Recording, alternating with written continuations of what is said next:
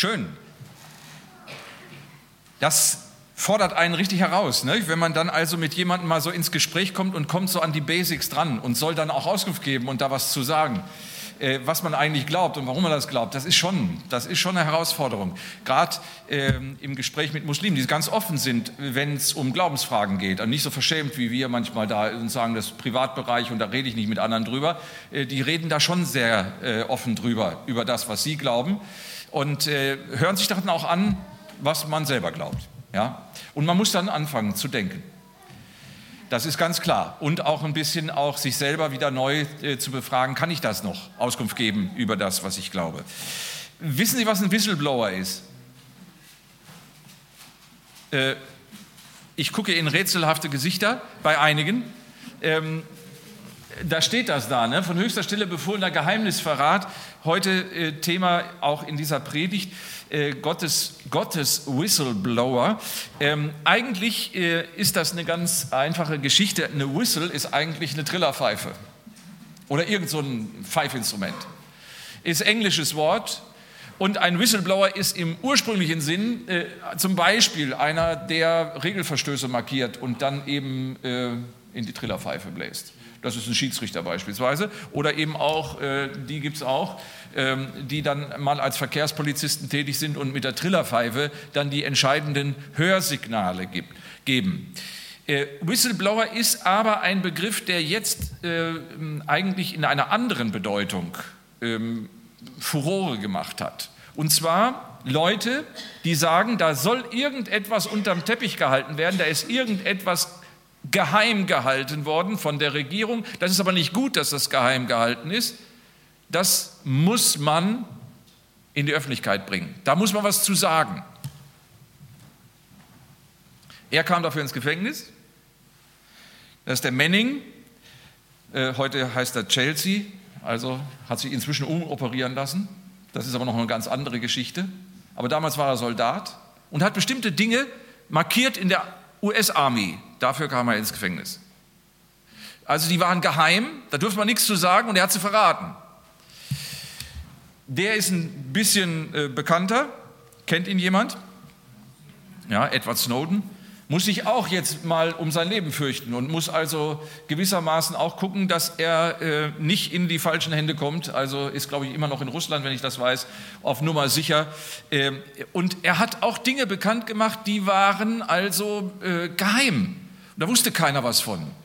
Und dann gab es einen, der hat dann also eine Plattform erstellt, das ist äh, Julian Assange, ähm, äh, Wikileaks und so weiter, das ist dann auch bekannt. Da wurden dann zum Beispiel diese Dinge wie wir so schön sagen, ins Internet gestellt. Die waren dann äh, für jedermann einsehbar. Es war aber vorher absolut geheim, da durfte man nichts zu sagen. Und heute lernen wir einen ganz antiken, alten und doch ganz aktuellen Whistleblower kennen.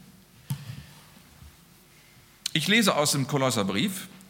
Wir verkündigen das Geheimnis, das verborgen war seit ewigen Zeiten und Geschlechtern. Nun aber ist es offenbart seinen Heiligen, denen Gott kundtun wollte, was der herrliche Reichtum dieses Geheimnisses unter den Heiden ist, nämlich Christus in euch, die Hoffnung der Herrlichkeit.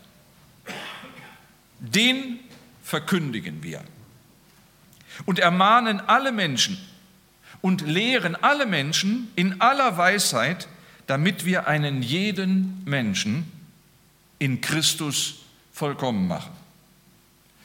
Dafür mühe ich mich auch ab und ringe in der Kraft dessen, der in mir kräftig wirkt. Paulus, ein Geheimnisverräter, in höchstem Auftrag. Ein Geheimnisverrat nicht eigenmächtiger Art, sondern sogar von höchster Stelle befohlen. Eigentlich kann man das, was der Paulus da so sagt, auch heute noch ganz gut verstehen. Dass Dinge geheim und verschlüsselt da sein müssen. Äh, das machen wir heute auch noch. Es gibt heute im Zeitalter der Computer und der Internetwirklichkeiten Texte und Dateien, die müssen verschlüsselt werden. weil da brisantes Material drin ist und weil da sensibles Material drin ist und sensible Informationen drin sind. Auch im Zeitalter des elektronischen Datenaustausches gibt es dann Leute, die können das, die können das verschlüsseln. Die haben also da eine Ahnung, wie man diese Dinge in eine ganz bestimmte Art und Weise verschlüsselt, sodass man sie übertragen kann, ohne dass ein anderer sie direkt entschlüsseln kann.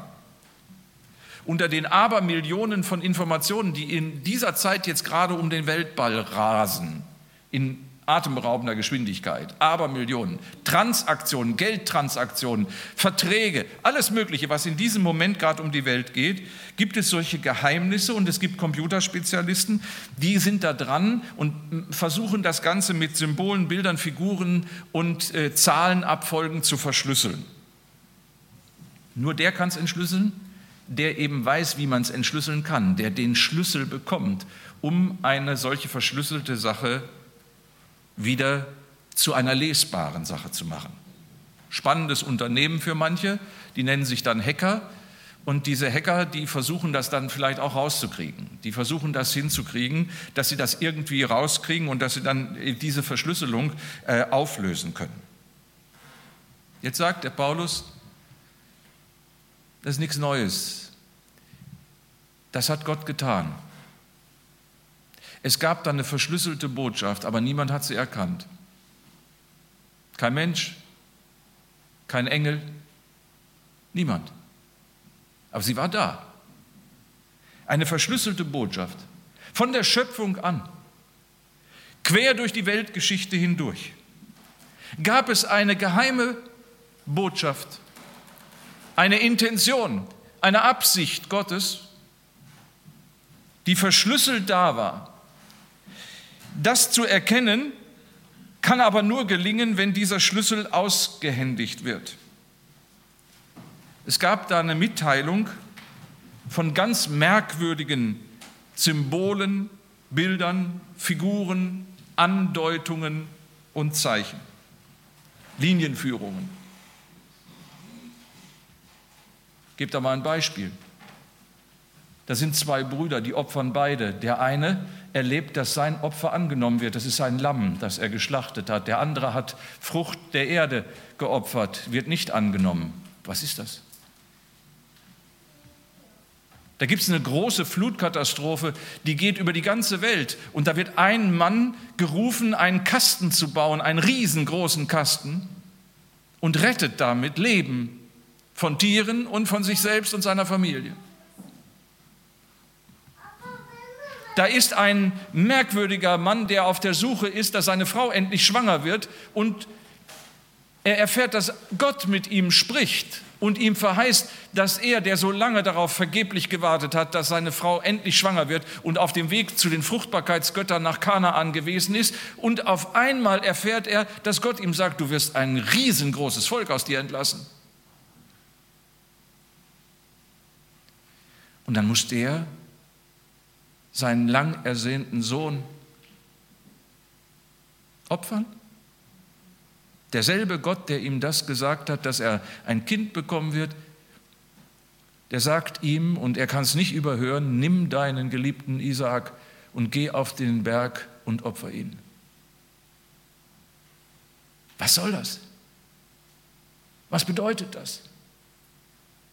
Da ist ein, ein Bruder, der Träume hat, und da sind andere Brüder,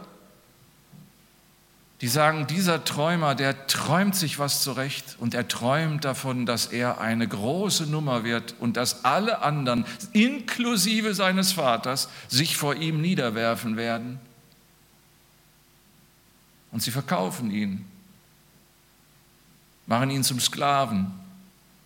Und er kommt in die tiefsten Tiefen bis ins Gefängnis runter unschuldig bis in das tiefste Loch hinein und kommt aus diesem Loch heraus und wird der höchste Mann im Staat. Was soll das? Was bedeutet das?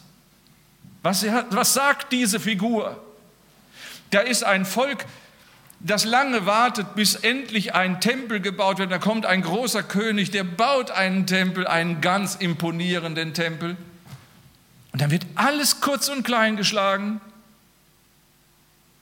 Und dieses Volk kommt weg, wird als ganzes Volk deportiert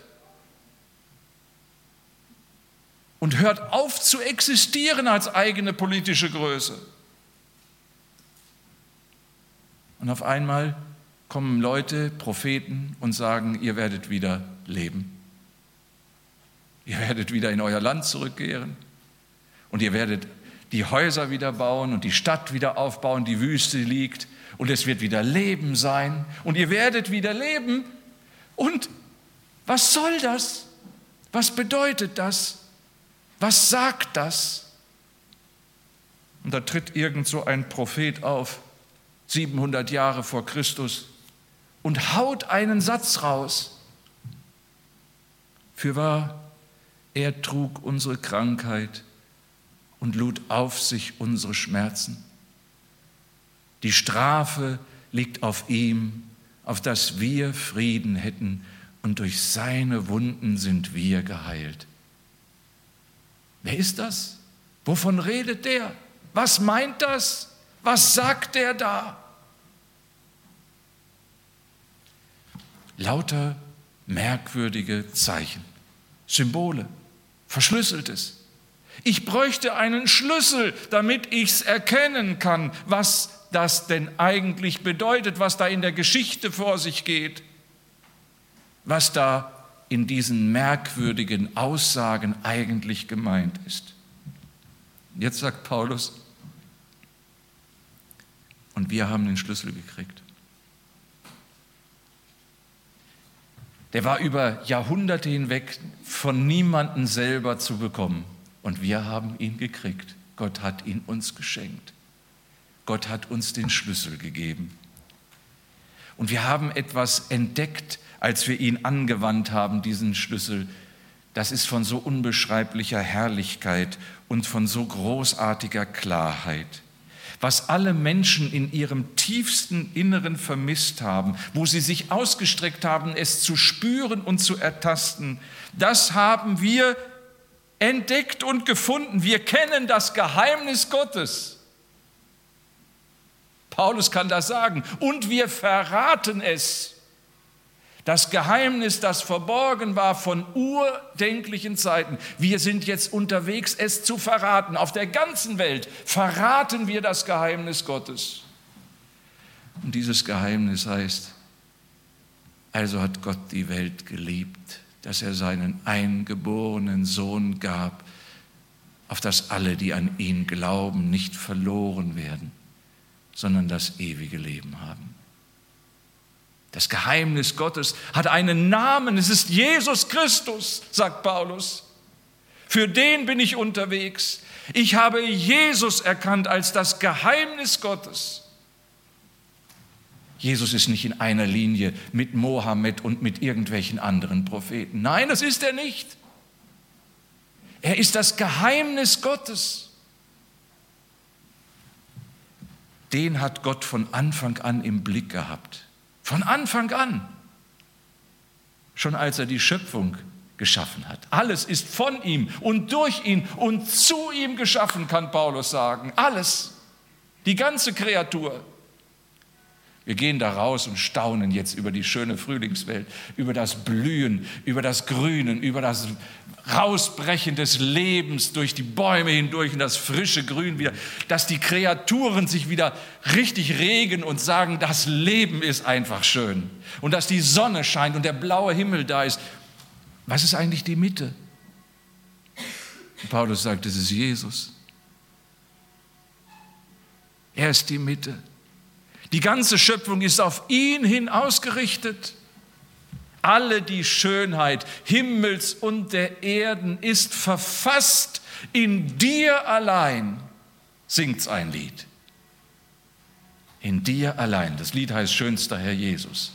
Schönster Herr Jesus. Alle die Schönheit Himmel und der Erden ist verfasst in dir allein.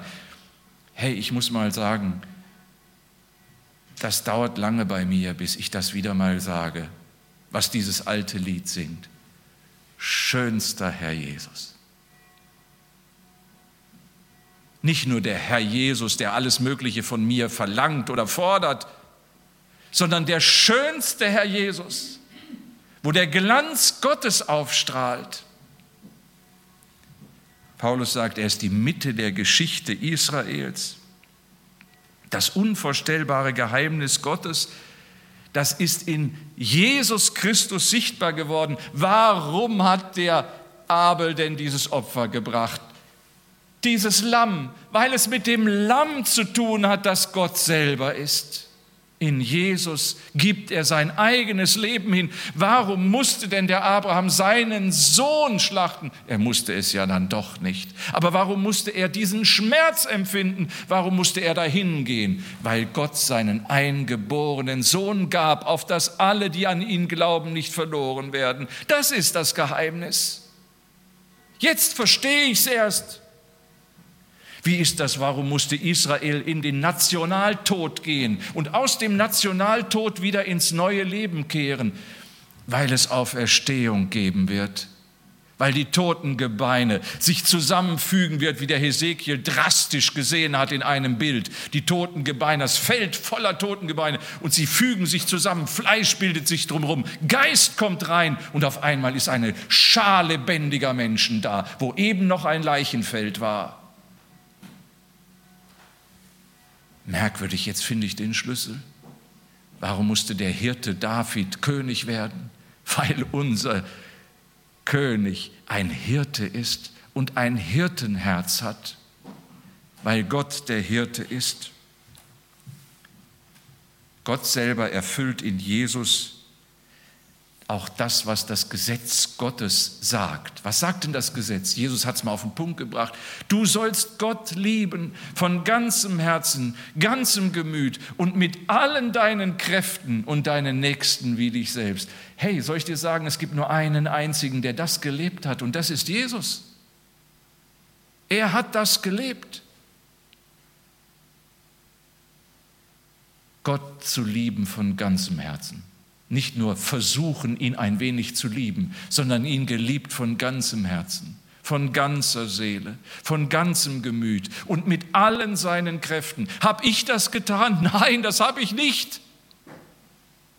Das habe ich nicht. Aber er hat es getan.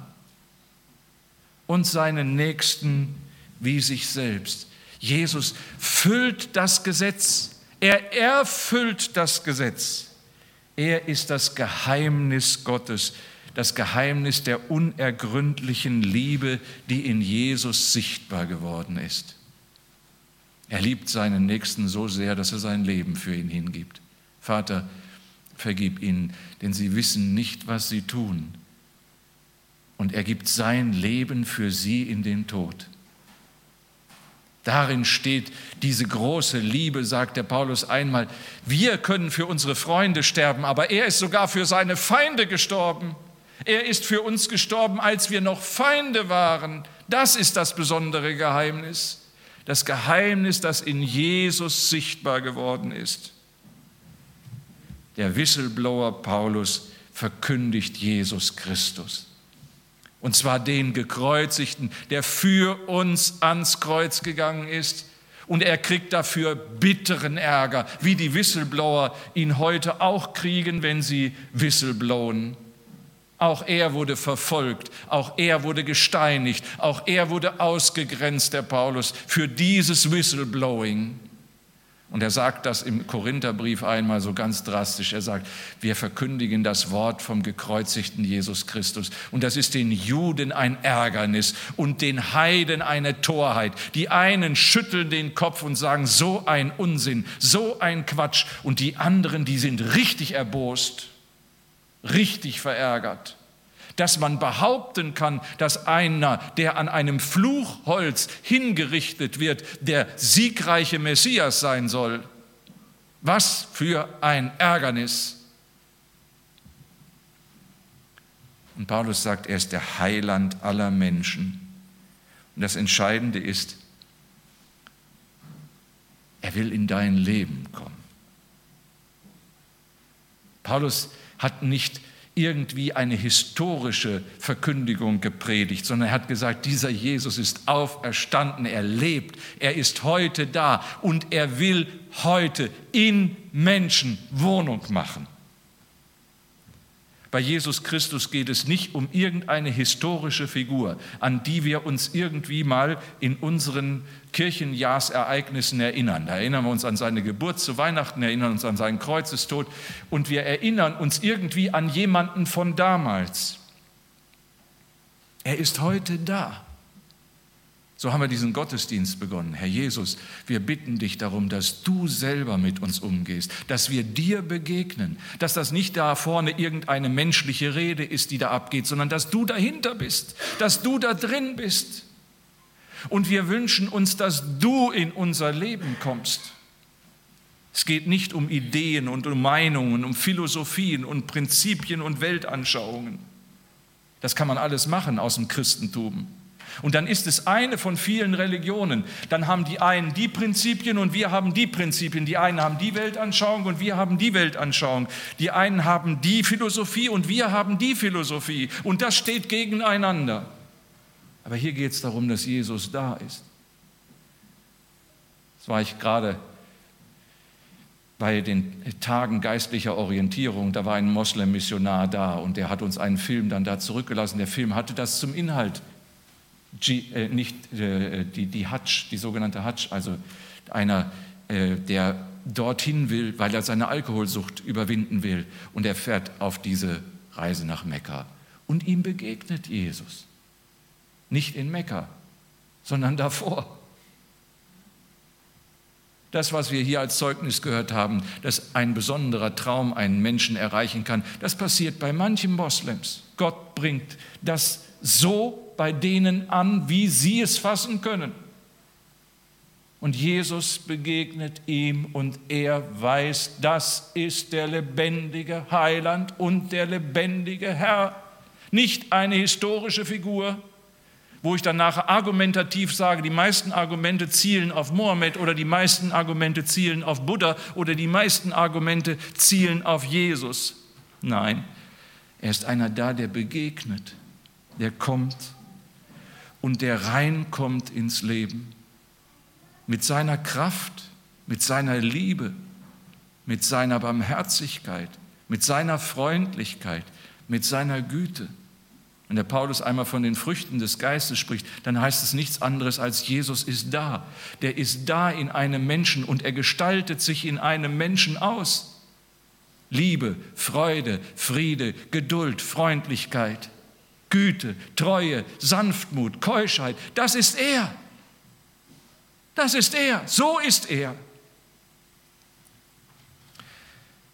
In unseren Bibelstunden, Hauskreisen ist das manchmal ja beliebt, dass wir in der Bibelstunde und auch in Predigten sagen, wie war das denn damals bei Jesus? Oder die Frage, die die jungen Leute auch am Armband haben, ich glaube, unter deinen vielen Armbändern, die du da hast, ist es auch drin ich schätze mal, ne? What would Jesus do, oder? Ist auch mit dabei. Ist ja auch eine, eine, eine gute Erinnerung, aber was heißt das eigentlich? What would Jesus do? Ich bin ja nicht so firm im Englisch, aber das heißt doch, was würde Jesus tun? Jetzt übersetze ich mal das, was das bei mir heißt. Was würde Jesus tun, wenn er heute lebendig wäre? Aber er ist doch lebendig. Der ist doch da. Vielleicht müssten wir mal die Frage ein bisschen umstellen und sagen, Jesus, was willst du heute tun mit mir? Nicht, was würdest du tun, sondern was willst du mit mir heute machen? Was willst du tun? Was willst du sagen, Jesus? Du bist lebendig. Es wäre eine vollkommene Veränderung, oder? Das eine ist so, was würde Jesus tun? Das ist dann etwas, das schließen wir dann zurück und dann sagen wir so, das liegt jetzt vor uns und jetzt müssen wir es tun.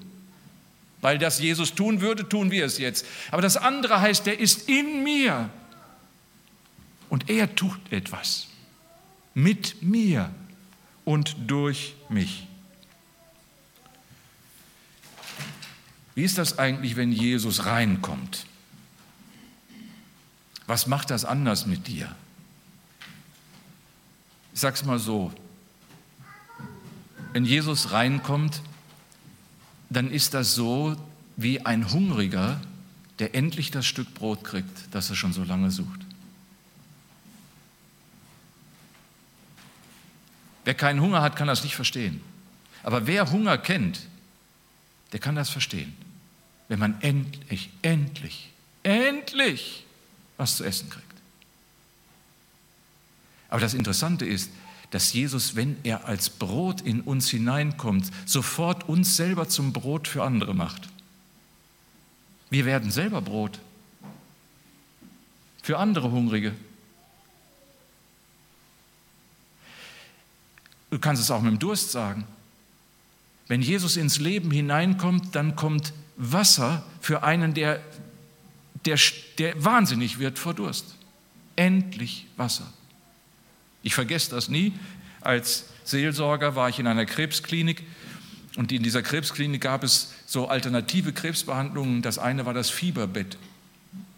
Im Fieberbett lagen die Patienten und da guckte nur noch der Kopf raus und das andere war ein riesengroßer Heizapparat. Und sie wurden dann mit diesem Heizapparat in künstlicher Weise auf Fieber bis über 40 Grad gezogen.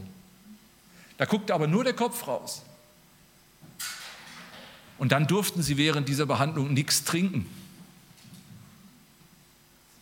Und da gab es nur eine Sache, das durfte ich dann machen als Seelsorger. Da gab es so ein kleines Glas und da war eine Pipette drin. Und dann durfte ich mit dieser Pipette einen Tropfen in den Mund geben. Das werde ich nie vergessen, wie eine Patientin diesen Tropfen genossen hat. Ein Tropfen. Ein Tropfen. Und Jesus sagt, wenn ich in dein Leben komme, dann ist der Durst gestillt und du wirst selber zu einer Quelle für Dürstende.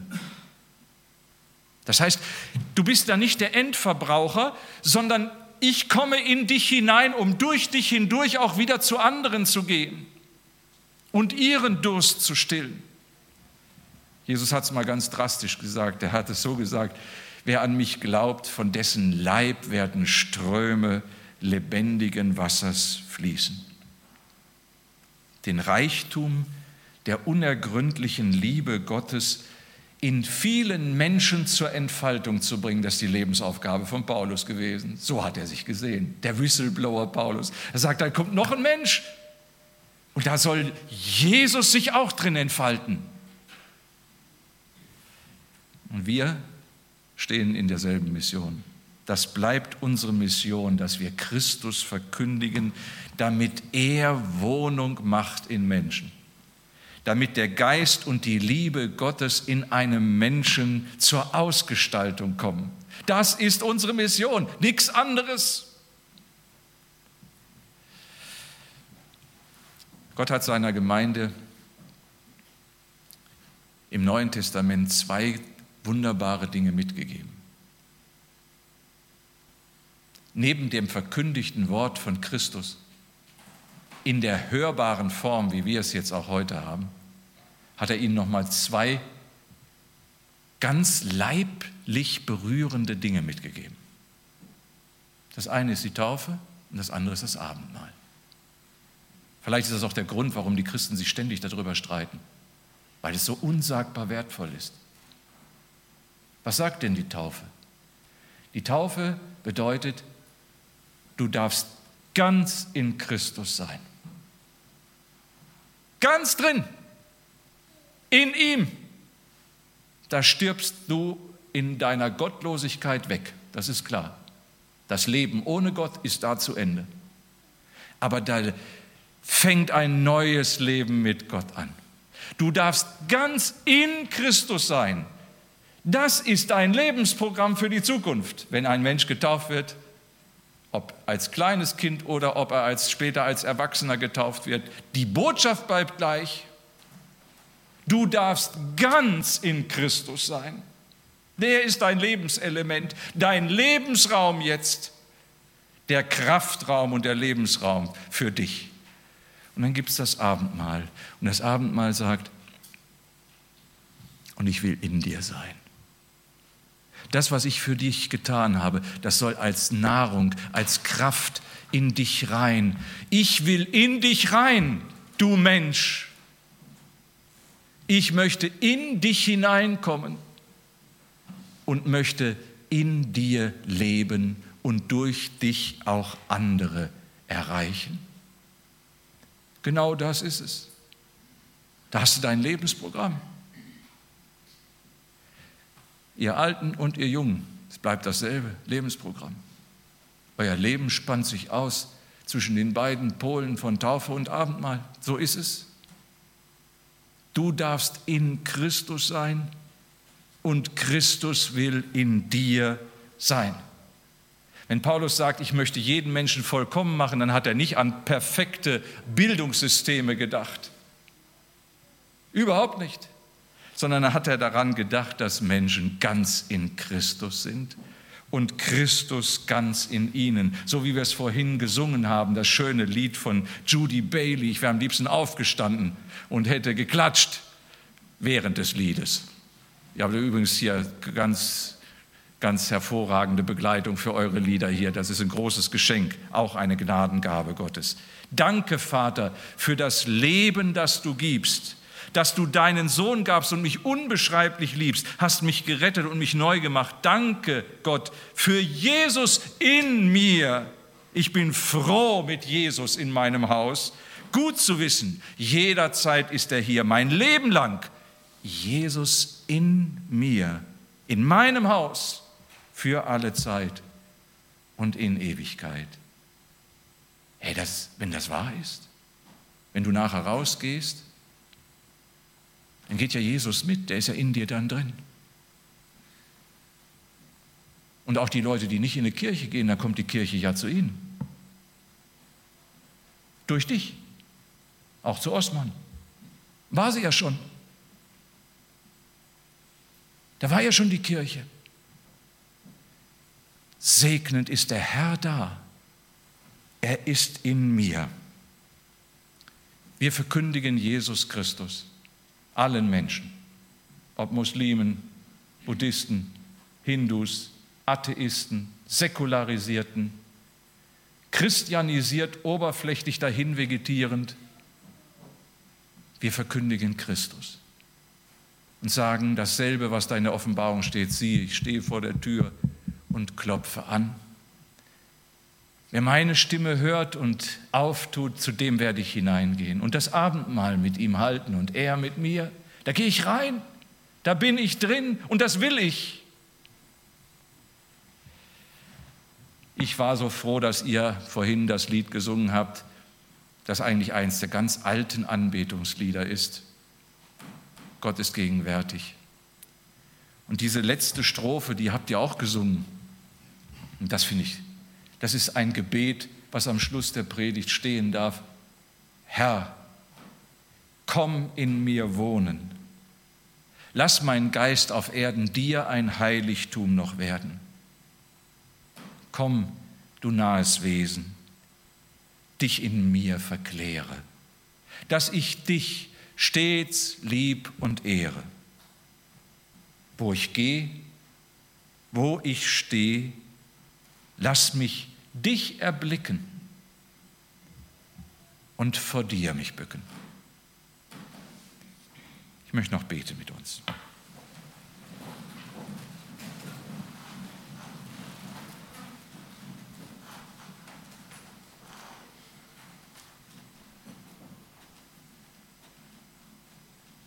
Herr Jesus Christus, dieses Geheimnis, dass du selber bist, von Anbeginn der Welt, Danke, dass du es selbst erschlossen hast, auch dem Paulus, dass du ihm begegnet bist und dass du ihm dein Geheimnis offenbart hast. Und dass er dieses Geheimnis nicht für sich behalten hat, sondern hinausposaunt hat, hinausgetragen hat in die Welt. Herr Jesus, wir wollen dich bitten, dass du auch uns mit deinem Heiligen Geist erfüllst, dass wir dich als das Geheimnis wieder neu erkennen und von dieser Kraft und Leidenschaft bewegt werden, das nicht für uns zu behalten. Lass du von unserem Leib Ströme lebendigen Wassers fließen. Lass uns segnende Menschen werden.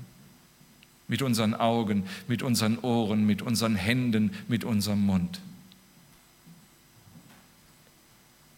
Hab du Dank, dass wir Menschen neu sehen können im Lichte deines Geheimnisses, als die, die du liebst und in denen du dich herrlich ausgestalten kannst und willst. Und so bitten wir dich, himmlischer Vater, im Namen deines Sohnes, Vater unser im Himmel, geheiligt werde dein Name, dein Reich komme, dein Wille geschehe, wie im Himmel so auf Erden. Unser tägliches Brot gib uns heute und vergib uns unsere Schuld, wie auch wir vergeben unseren Schuldigern. Und führe uns nicht in Versuchung, sondern erlöse uns von dem Bösen. Denn dein ist das Reich und die Kraft und die Herrlichkeit in Ewigkeit. Amen.